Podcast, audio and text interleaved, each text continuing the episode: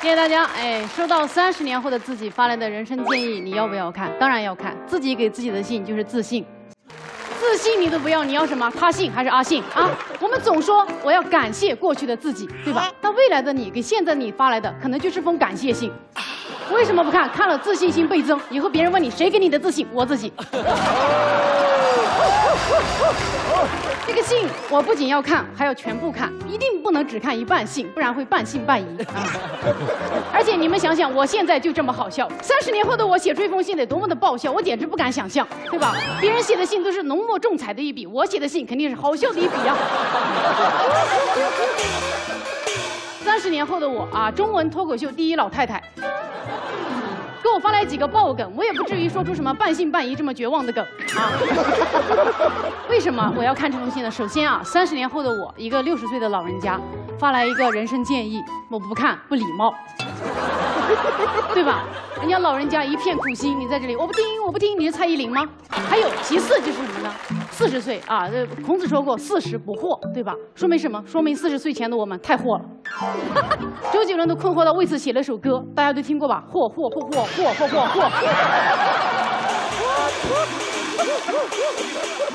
我现在有很多困惑等待着被解答，但是别人给我的人生建议多少带有这些狭隘和自私的成分，对吧？比如说我最近经常听到的人生建议，我妈跟我说，我建议你回老家发展。哎，我我的老同学给我的建议，这个保险特别好，我建议你尽快投保。我男朋友给我的建议，我建议你好好发展事业，别总想结婚。别人给你的建议啊，他永远不是最适合你的那一句，对吧？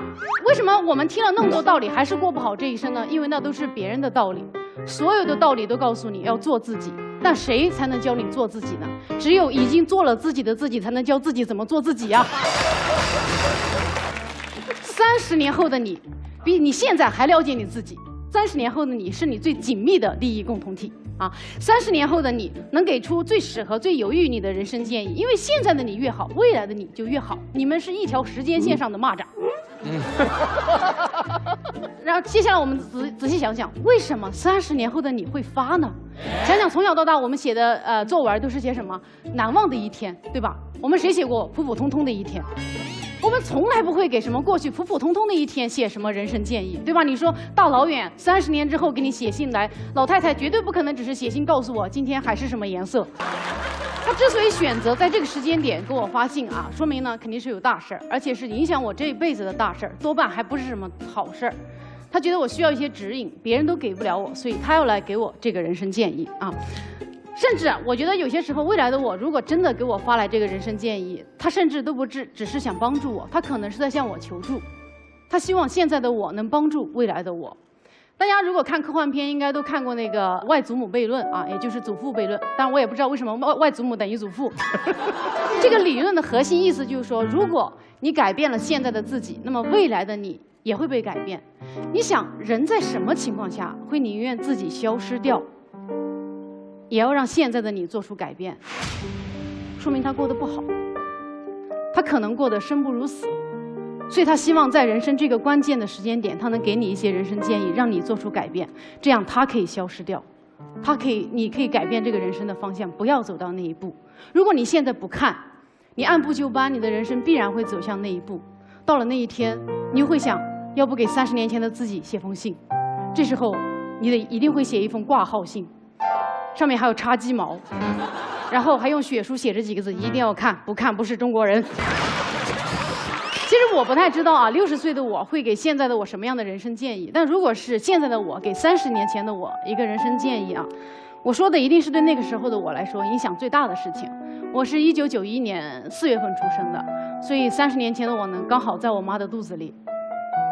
我如果要给那个时候的孩子一些什么人生建议啊，我可能要跟他说的是：亲爱的，马上就要出去见世面了，你要心大一点，不然童年会有点难熬。你出生之后的第八个月，因为父母没时间照顾你，你会被送回农村和爷爷奶奶一起生活。随着你慢慢长大，你可能会发现爷爷奶奶好像不是很喜欢你，这不是你的幻觉，他们确实更喜欢哥哥，但那不是你的问题。那是这个世界的问题。你是一个很可爱的小朋友，你有一个很朴实的天分，就是踏实勤奋。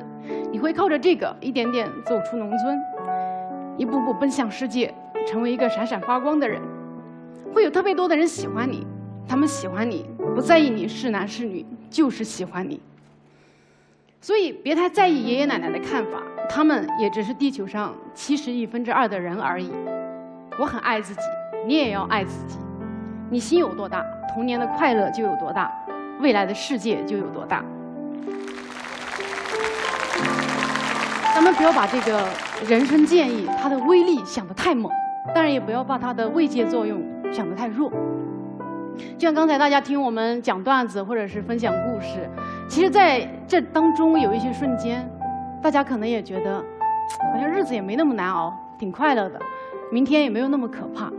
其实，在我们过往走过的路，以及我们接下来将要走的路当中，就是这些一些些瞬间，帮我们撑过来，支撑我们下去，让我们整个人支棱起来了。任何的人生建议，包括我们自己给的，它其实不能成为我们人生道路上在我们探险时候的那个指南针，但它应该能成为我们走累了、渴了、困了的时候递过来的那瓶水。你们如果不想喝，你们就渴着吧。但我会接过这瓶水，